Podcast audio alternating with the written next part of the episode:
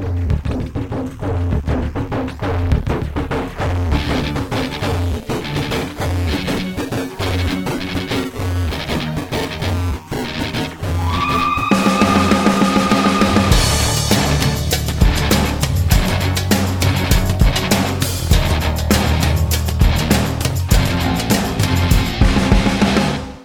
Avec le soutien de la MDJS. Bienvenue les amis dans un nouveau podcast euh, icône de Radio Ma'alif euh, à, la, poursuite de nos figures marquantes et euh, pour vous donner envie, je le répète, hein, d'aller plus loin. On n'a pas l'ambition, une nouvelle fois, de parcourir la vie ou l'œuvre d'une personne, surtout si elle est marquante en 5 minutes, 10 minutes, 15 minutes chacun, mais on a envie de vous donner envie de, connaître ce nom, de chercher plus loin et, de vous renseigner. Voilà, c'est pas une émission encyclopédique, c'est une émission de teasing et de passion.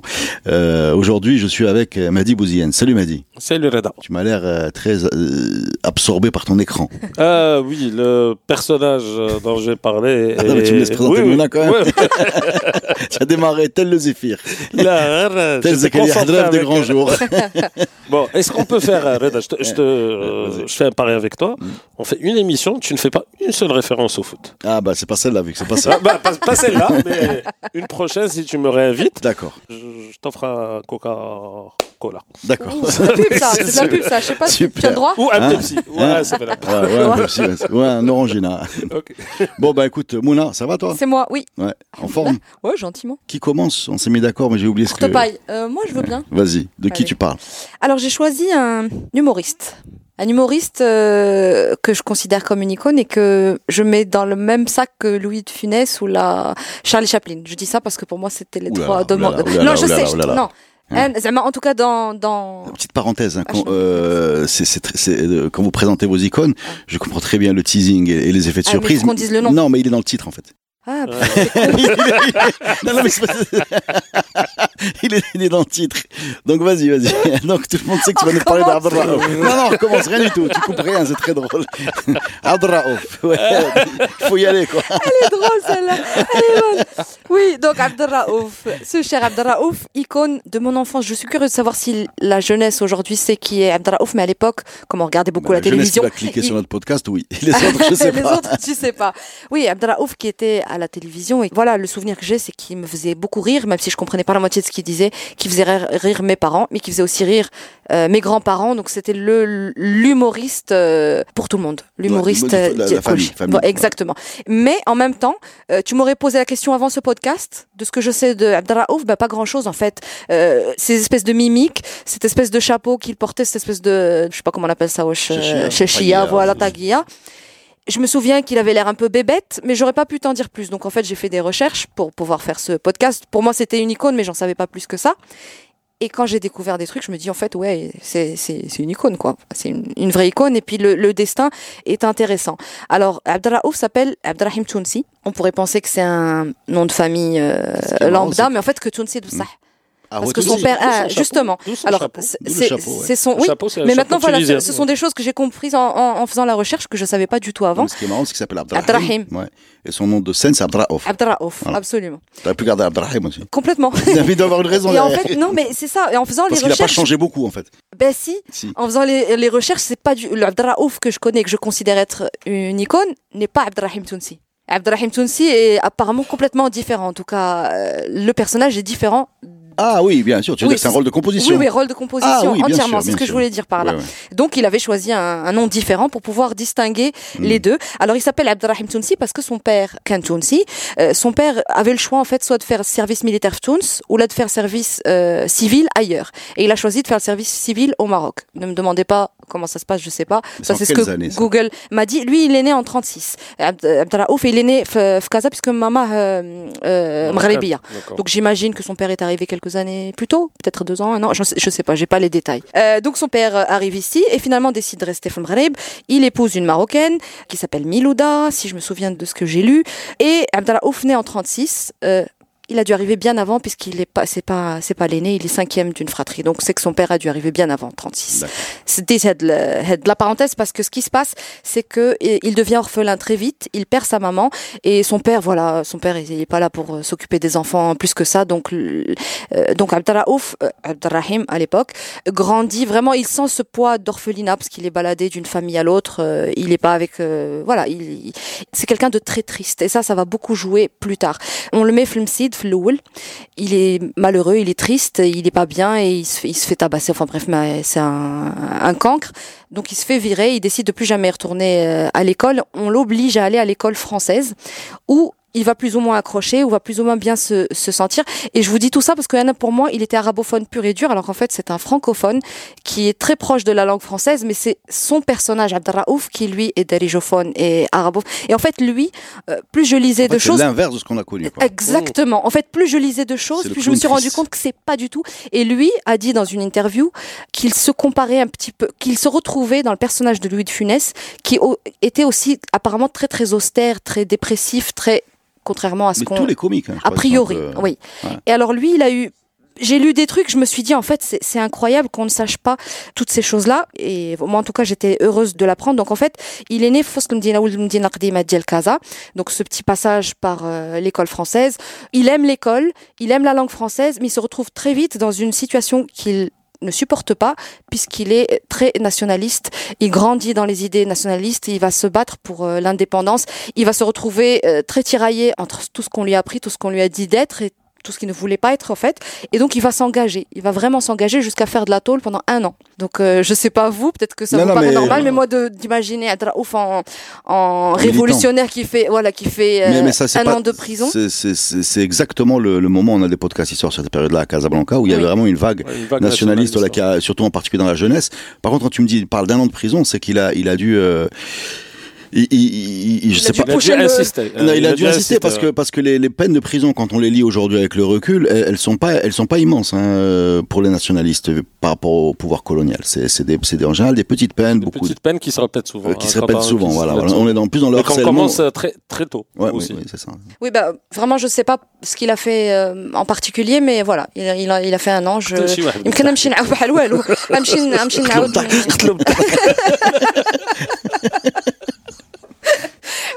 et puis et puis voilà j'ai lu plein de choses euh, bizarres. Par exemple son premier boulot euh, Bon là, ça- là, ça conforte plus le, le côté austère. Il a bossé dans un cimetière.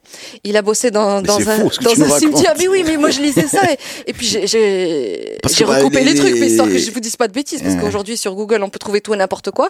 Mais non, il a bossé dans un cimetière et en fait il est tombé amoureux euh, de sa première femme parce qu'entre temps ils avaient divorcé. Sa première femme, Smith Khadija, ils n'avaient pas les moyens de se marier. Et comme ce qu'ils font en fait pour se marier, c'est qu'il fait croire, il avait un petit logement, fait, le cimetière, il fait croire qu'ils sont déjà mariés. Et donc il s'installe dans son logement de gardien, le cimetière, avant de pouvoir avoir un peu d'argent et de faire un mariage en, en bonne et due forme et de fonder une famille en fait avec la Khadija qu'il épouse compte, plus hein, tard. on parle d'un orphelin Oui. qui fait de la prison pour euh, nationalisme ou voilà, qui habite dans un cimetière et qui va finir qui va finir euh, comique. Hein, mais c'était pas l'autoroute. Hein. C'est un chemin sinueux. C'est vraiment, c'est vraiment fou en fait. C'est euh, et bon, je vais pas non plus faire comme si je maîtrisais tout ce que je vous dis. Je vous dis, je, l'ai- je l'ai, je l'ai appris juste avant euh, le podcast parce que je voulais avoir euh, des choses à vous raconter. Et donc je réalise que voilà, c'est Dr Jekyll et Mr Hyde quoi. Donc il y a ce, ce personnage très sérieux, un peu triste, un peu voilà que la vie a malmené. Et ce qu'il décide de faire sur scène. C'est tout le contraire et même ça, c'est arrivé un peu par hasard. En fait, il a, c'est à l'école, c'est Fléban de l'école qu'il avait un, un pote qu'il qualifie de bête, mais sans le savoir, c'est-à-dire un bête, un vrai, un vrai idiot quoi, qui était, euh, qui était, tu vois, quelqu'un qui, qui était euh, bête sans le faire exprès. Et c'est ce personnage-là en fait qu'il Il inspire et qu'il réécrit en fait. Il reprend ses mimiques, il reprend donc cette espèce de bêta qu'on a tous connu à, À la télévision en fait. à- voilà, il a existé bien sûr, euh, exagéré et travaillé, mais euh, mais voilà, Abdelraouf, je pense que c'était sa façon d'exorciser un, un destin tragique euh, en faisant en fait, euh, en faisant l'idiot euh, à la télévision. Et il s'est rendu compte en fait, un peu par hasard, qu'il faisait rire. Il a aimé en fait ce- cet effet qu'il avait sur les gens parce que son vrai personnage n'avait pas du tout cet effet sur le- les gens. Et quand il a endossé ce, Cette cape Cette- super héros absolument, il devenait drôle et intéressant. Tunisia. Et voilà l'histoire de Abdelraouf qui a bercé mon enfance et je pense celle de, Ah bah, de chaîne, beaucoup. c'est ça, on avait. C'est pas comme si on avait le choix. pas trop le choix non Mais, plus. en- mais vraiment, je le- je- j'en garde quand même un très bon souvenir. Je crois qu'il a refait une apparition euh, il n'y a pas si longtemps sur euh, la deuxième chaîne, je crois, euh, Ça, ça m'a dans un échappé, sitcom. contre. euh, dans Ah un oui, sitcom, oui, il me oui, semble. oui. Et je me souviens que j'étais heureuse. Je me souviens pas du sitcom. Je sais même pas si c'était drôle, mais j'étais contente de le voir à, à l'écran, comme de revoir un vieil oncle. Ouais, là, ouais. tu vois, il y a toujours ce petit côté, euh, voilà, l'affect. Et pour clore, je vais très vite finir. Euh, Prends ton temps, hein, on paye pas non, les- parce que j'ai pas grand chose à dire. J'ai pas grand chose à dire, juste que je, je considère que c'est une icône et que c'est drôle comme ça. Voilà, il, il a disparu en fait de la, un peu du paysage. Il a réapparu après quelques années parce que je sais pas si vous vous souvenez à une époque euh, sur internet, on, on annonçait des morts à tout Des va. morts. Et moi, je me souviens d'avoir lu que Abdraouf était décédé à plusieurs reprises, alors qu'en fait non. Il avait, Euh, il avait été annoncé plusieurs fois. voilà. Ah, par, par contre, c'est quelqu'un qui souffre de Qui- plusieurs maladies. Absolument. Sa, fin de vie, elle est, elle est relativement difficile. Et en tout cas, euh, c'est ça. Et, et la dernière interview que j'ai réussi à trouver de lui, elle date de 2018. Et il annonçait à l'époque qu'il travaillait sur une biopic sur sa vie. Euh, Ah, ça- je ça sais mérite. pas si ça, si voilà, je sais pas où en est le projet, mais en tout cas, si cette biopic existe, s'il est, enfin, si ce livre est écrit, s'il existe, euh, moi, j'aimerais beaucoup euh, le lire. Voilà. Pour Bravo. mon icône. Bravo. Effectivement, euh, Ouais, une bravo. icône qui a. Je ne me rappelle de aucune blague. Je pense que j'étais trop jeune plus. pour, pour euh, capter un petit peu son, On son va quand même préciser c'est- que Mehdi est né dans le milieu des années 2000. Ouais, c'est ça. Catégorie junior. Ouais. Mais, est né après. Internet. Ouais, exactement. Waouh. Après la, la 4G d'ailleurs. Non, mais quand tu as un personnage comme ça qui frappe, parce que tu, tu vois, pourquoi, pourquoi on est surpris? On est surpris de découvrir qu'en fait qu'un comédien ne ressemble pas à son rôle. Exact. C'est c'est quand même la base. Ouais. Et pourquoi on est surpris? Parce qu'il est fort. Ouais. Voilà, parce que donc on avait l'impression qu'il était lui-même et que ce personnage un peu il débordait de vérité au point qu'on a cru que c'était un, un vrai euh, benet qui venait nous amuser. D'où- Enfin, on a cru, on l'a pas. par- par contre, c'est- aussi un, un défaut que nos médias ou là, nos télés font, c'est que elle, autant Abdraouf euh, avait sa place dans le petit écran à travers son personnage, autant le Abdrahim Toussi, personne n'en parle euh, dans la télé. Alors que des personnages euh, tragicomiques euh, comme ça, j'ai comme ça, là, en parlant d'un clown, j'ai la, tête de Coluche qui me vient à l'esprit. Coluche, on, le voyait en tant que, comique, mais on le voyait en aussi en tant que, ouais, après, que personne. C'est une question de personnalité. Hein. Rien, rien, ne dit que parce que mais que ça soit ça, que ça soit Kshbel ou que ça soit beaucoup de personnages qui ont, on connaît le personnage qui passe euh, Sarah mais derrière il n'y a pas suffisamment d'émissions culturelles, il n'y a pas suffisamment de contenu culturel qui puisse mettre en avant euh, l'artiste et pas le personnage. Oui, mais on parle d'une période de toute façon où notre audiovisuel se limitait euh, à faire Ouais, intervenir les artistes dans leur art. C'est-à-dire que même des, des gens qui avaient peut-être un, un- un- une dimension, euh, mais vraiment euh, énorme dans notre paysage. Je pense à des gens comme, euh, j'ai envie de dire, euh, Vladi Belkhiat, par Oui. exemple, qui chantait tous les samedis Fsalen Fini El Kobra. Je pense qu'on lui a jamais rien demandé à part de chanter. C'est vrai. Eh ben, euh, et- Alors que le personnage est, voilà, est folklorique, enfin il est, il est voilà, spécial, il est on a- On rock'n'roll. n'a jamais, on jamais posé ce bonhomme-là. Enfin, je parle du top de. Après, bien sûr, c'est venu. Oui. Après, il y a eu des émissions pour rendre hommage à ces gens-là, euh, plutôt dans, dans la fin de leur carrière. Mais au moment où ils étaient au top, je sais pas si quelqu'un euh, amusé à, à poser des questions à, aux gars de l'Riwan ou bien euh, non, c'était c'était pas vraiment euh, évident. Même les, les sportifs aujourd'hui, les sportifs donnent leur avis sur tout, mais mais je me rappelle pas qu'on ait le- demandé à Dolmy, enfin Dolmy en tout cas il va jamais te répondre, mais euh, à Timoumi, ok, chacun était vraiment dans sa place. Moi j'arrive, je vous fais rire, je rentre chez moi. Euh, moi je joue au foot, je terminé, merci, au revoir. On n'a dit pas de foot. Hein? On n'a dit pas de. Là, la Galaxy non, ratée. celle-là, Ah, c'est foutu, mais je t'ai mis, euh, je- je- Il a déclaré forfait, mais Ouais, ouais, je t'ai- mis une référence au début. Tu as perdu sur tapis vert. Ah, J'ai perdu sur un golden goal euh, anticipé. Voilà. Merci beaucoup. Merci à vous.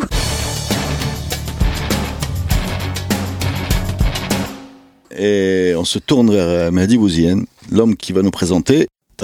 Vas-y, c'est dans le titre. c'est dans le titre. Alors, c'est Mohamed Mjid. Euh, c'est Mohamed Mjid. C'est Mohamed ou Mohamed Ah bah C'est voilà. Mohamed Mjid, officiellement. Ok, d'accord. Et voilà, les gens l'appellent si Mohamed Mjid. L'image que j'ai de lui, c'est Mohamed Mjid, euh, président de la Fédération royale de, tennis. tennis. Euh, c'est là où j'ai les connu en premier. C'était l'époque euh, glorieuse. euh, Enfin, il a, il a été président 40 ans, donc il a fait plusieurs époques du Mm. tennis marocain. Dont une glorieuse. Dans, compagnie. dans- Une dans la, glorieuse. la, la, la, la glorieuse, une glorieuse fin euh, avec les trois mousquetaires et d'autres. Mais bon, en, en cherchant, je, je me retrouve que c'est pas une icône, c'est un monstre ce gars. Ouais, c'est un. Euh, c'est quelqu'un qui est décédé il y a quelques années, mais qui a eu une longue vie. Il est né en 1916 à sa fille et il a eu allez, trois vies, chacune aussi remplie que l'autre. Il a eu une vie de militant nationaliste Mhm. très tôt. Très tôt, je pense, euh, on en parlait tout à l'heure, euh, on faisait de la prison, on- je pense il s'est fait arrêter alors qu'il était encore à l'école à, sa fille. hein. C'est quelqu'un, il est venu dans cette génération où le nationalisme euh, était inculqué très tôt, en tout cas pour ceux qui arrivent à accéder à l'école. Et donc il a eu une première vie très remplie de nationalisme. Et déjà à l'époque, le sport était important dans, Le sport dans- est un vecteur de un vecteur de son nationalisme. hein. Il, il a porté le nationalisme à travers le sport. Il a mobilisé des Marocains pour la cause nationaliste avec du sport. Euh, Tu vas trouver derrière toutes les structures sportives de l'époque. Toutes les, euh, effectivement, une effe- idée comme ça. Une idée comme ça, effectivement, que ce soit effectivement. Oujda, qui a dans, dans Effectivement, effectivement. Et d'ailleurs, D'ailleurs, excuse-moi, je te coupe, hein, parce que les, les, les noms des clubs marocains qui ont été créés sous le protectorat ont, tout, ont tous un côté identitaire. D'accord. C'est, c'est, c'est- ça va être. Non, c'est-à-dire que les, les gens qui créaient des, des structures sportives le faisaient avec, avec une idée de informer les jeunes Marocains à avoir un corps sain dans un esprit sain, enfin le, le contraire plutôt, Mm, ouais. Euh, mais et aussi à avoir, c'était des, c'était des vecteurs. Mais, mais il faut, il suffit d'écouter. Hein, Mm. Quand on parle de, euh, je sais pas moi, euh, Mouloudia Toujda, si Voilà. on parle de, de Mouloudia, c'est c'est parce qu'il y a toujours derrière une revendication un peu identitaire. euh, et ça, tu vas les trouver dans tous les clubs qui ont été créés à, à l'époque. Alors, euh, si Mohamed Mjid part enfant, enfin jeune collégien, il part poursuivre ses études à Rabat. Il partage la même classe, comment on dit, euh, il euh, use ses fonds de culotte, euh, les mêmes banques que euh. Ils sont très virulents. Déjà à l'époque, ils se font remarquer euh, au collège Moulay Youssef. Et tellement euh, sa conception du sport et de cette mobilisation du nationalisme avec le sport a fait qu'ils l'ont envoyé en mission à Mknes pour euh, justement continuer à, à développer, développer, à développer ça. En plus, lui, déjà à l'époque, il était tennisman et donc lui permettait aussi, ça, cette euh, casquette de sportif, lui permettait aussi d'avoir accès aux Français et de quelque part s'approcher ou la amadouer euh, certains Français qui étaient proches des, euh, puisqu'il fréquentait les mêmes clubs de sport. Donc, il a eu une vie euh, de nationaliste extrêmement riche. Je pense qu'il, euh, au moment de l'indépendance, il est en prison. C'est quelqu'un qui est extrêmement mobilisé. Et puis, euh, à la fin, à la fin de cette période, quand le Maroc recouvre son indépendance, il n'aime pas trop comment les choses évoluent. Lui, il dit, moi, je fais de la politique pour la politique. Je ne fais pas de la politique politicienne.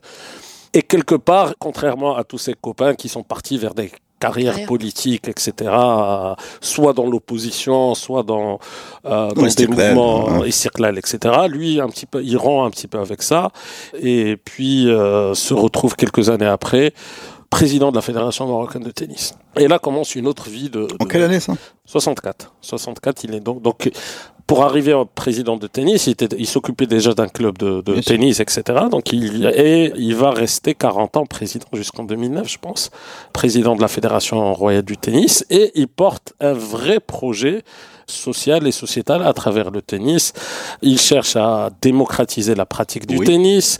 Il cherche à, à, à la rendre moins élitiste. Oui. Il euh, fait tout Je un veux dire, même moi, je joue au tennis. Moi aussi. Tout le monde joue au Agadir. tennis. Agadir Ouais, ouais, Agadir. ouais. Tout le monde joue il, au tennis. il- il met en place des programmes qui permettent à des ramasseurs de balles dans les clubs de tennis Oui. de toucher à de la la raquette. Euh, Tu Yes. parles, je parlais pas de toi. Non, hein. non.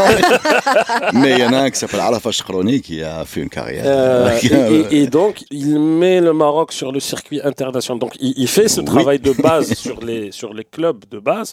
Et il fait aussi tout un travail euh, à l'international. Où il arrive à mettre le Maroc sur le circuit international ATP avec le, Tournoi, le, le euh, fameux tournoi Hassan II. Un passage à Agadir, Euh, un faut le passage dire. à Agadir, d'accord.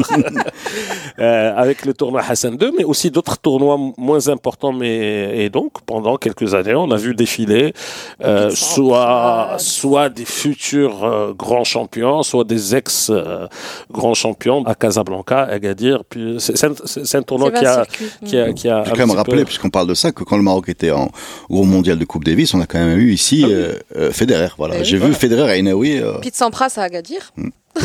Moi, je- je- j'insiste. mais à quel moment de sa, de sa carrière C'était dans les années 90, donc bien. 90 2000 euh, 2000 il va finir sa carrière finir avec, cette, euh, les, les glorieuses années de euh, nos trois mousquetaires et Naoui, Arazi et Alami où vraiment quelque part euh, si on regarde c'est vraiment l'aboutissement de Ouais. toute une politique euh, sportive. Et puis il, en 2009 il laisse à- au tennis le complexe Amal il laisse au tennis un certain nombre d'infrastructures. Et il cède la main au, au nouveau président de la fédération.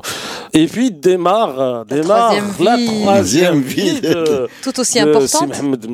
C'est la vie euh, d'acteur associatif. Donc euh, là, il se dit avec Là, l'âge. il est âgé. Ah, euh, allez, euh, j'ai oublié un passage. Les années 80, il se présente aux élections à Safi. Il devient député de la nation. Un petit peu les circles Lui, s'il va faire de la transhumance, je pense qu'il commence circlalien, il finit RNiste. Et il se fâche avec les RNistes parce qu'il il trouve qu'ils ne sont pas assez engagés, etc. Et donc, après un passage au Parlement, il, euh, c'est là où il, il se focalise vers euh, ce qu'il considère euh, le plus important, c'est le travail social. Ils fondent, euh, c'est pas très mégalo, mais bon, ils fondent une association, la Fondation Mjid. Alors, Mjid, c'est pas son nom, c'est Fondation Marocaine Jeunesse Développement, etc. Quel hasard. Euh, hasard. Par un hasard. Euh, et sincèrement, cette fondation, et, et- et c'est là où j'ai côtoyé Mohamed Mjid euh, un petit peu et où j'ai connu son association. La fondation Mjid travaille euh, sur la jeunesse à travers, euh, bah, ils ont trois grosses activités. Ils ont des centres de, comment on appelle ça, de dialyse hein, dans certains quartiers populaires. Ils font de la formation professionnelle pour les jeunes. Ils ont plusieurs centres. Et puis, il a un petit bijou à Casablanca. C'est une résidence universitaire sociale dans le quartier de Nassim. Il a construit avec euh, beaucoup de difficultés d'ailleurs. Et je pense, il meurt il y a quelques années sans avoir achevé complètement. Non, il, a, il avait construit Ah. les trois quarts. Il restait toujours euh, un, Tronçon. un tronçon. Il a, il a construit une énorme résidence universitaire de très bonne qualité avec des chambres aux normes, etc., etc., qu'il met à la disposition des étudiants les plus défavorisés à des prix plus ou moins. On parle à l'époque, euh, il y a quelques années, on parle de 400 dirhams la chambre, avec tout un système d'aide euh, pour ceux qui ne peuvent pas. Tous les enfants d'orphelinat de Casablanca étaient exemptés, etc. Il avait certainement pas la fibre business, euh, puisque, il, avait beaucoup de mal à, à faire tourner, mais il y arrivait. Et sincèrement, son engagement social, qui est venu un petit peu sur le tas, hein, euh, a laissé, il a laissé quand il nous a quittés des choses. Et sa fondation tourne toujours aujourd'hui. On parle d'une résidence de plusieurs centaines de la résidence est celle que je connais le mieux de plusieurs centaines d'étudiants sans qui qui sans cette résidence n'auraient pas les capacités de venir à Casablanca, de s'installer à Casablanca et de ouais, poursuivre des études universitaires, aussi simplement que ça. Et donc voilà, ce n'est pas une icône, c'est trois icônes dans trois mondes di- différents. Je connaissais pas le, le- le- son passé national, je le devinais, mais je le connaissais pas très bien. Mais, mais que ce soit en tant que président de la fédération ou en tant qu'acteur associatif, sans parler d'un euh, je pense quand il passait à la télévision, c'était quelqu'un qui avait un franc-parler, qui envoyait paître euh, tout le monde, qui n'avait de compte à rendre à, à personne. Et donc voilà, c'est quelqu'un qui a marqué les esprits et qui a marqué son- chacune de ses époques. à avoir euh, une longévité aussi et une présence euh, aussi euh, continue sur euh, quasi 80 ans. Moi, je dis euh, bravo et pour ça, il mérite pleinement son statut d'icône. Ouais. Évident. Ouais, ouais, moi je vais juste compléter. Euh, tu as quelque chose à rajouter? Là, là, là, Non. pas du tout, mais vraiment, oui, icône. euh, Il y a, ce bonhomme-là. Bon, euh, je voudrais rajouter deux choses en fait euh, sur le tennis. Euh, c'est amusant parce que on, on va retenir euh, les exploits de Ainaoui, Arazi et, et Alami. Mais en fait, moi, ce que je retiens, c'est même pas ça, parce que je suis même pas convaincu que la fédération. Enfin, on est plus dans le parcours de ces trois euh, glorieux tennisman. On est plus dans des histoires de famille et que dans des structures fédérales qui poussent, etc. On est plus dans ces histoires-là. Mais ça n'empêche euh, que ce que je vais dire euh, est, est encore plus vrai.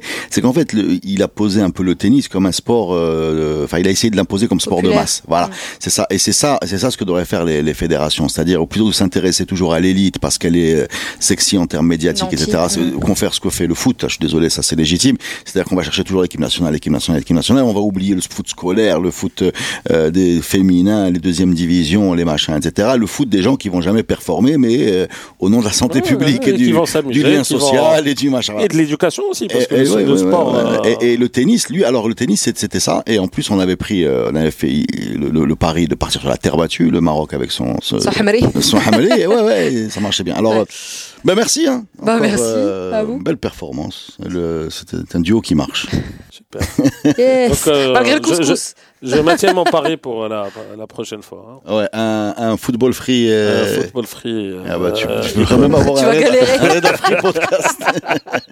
Ah, je peux, la boxe, je peux. Je peux les. oui, oui, les- oui. J'ai d'accord. pas dit sport free. D'accord. Euh. J'ai bien parlé du Ok, tennis. ben, je vais transposer mes allégories euh, dans le noble art. Merci les amis. Merci.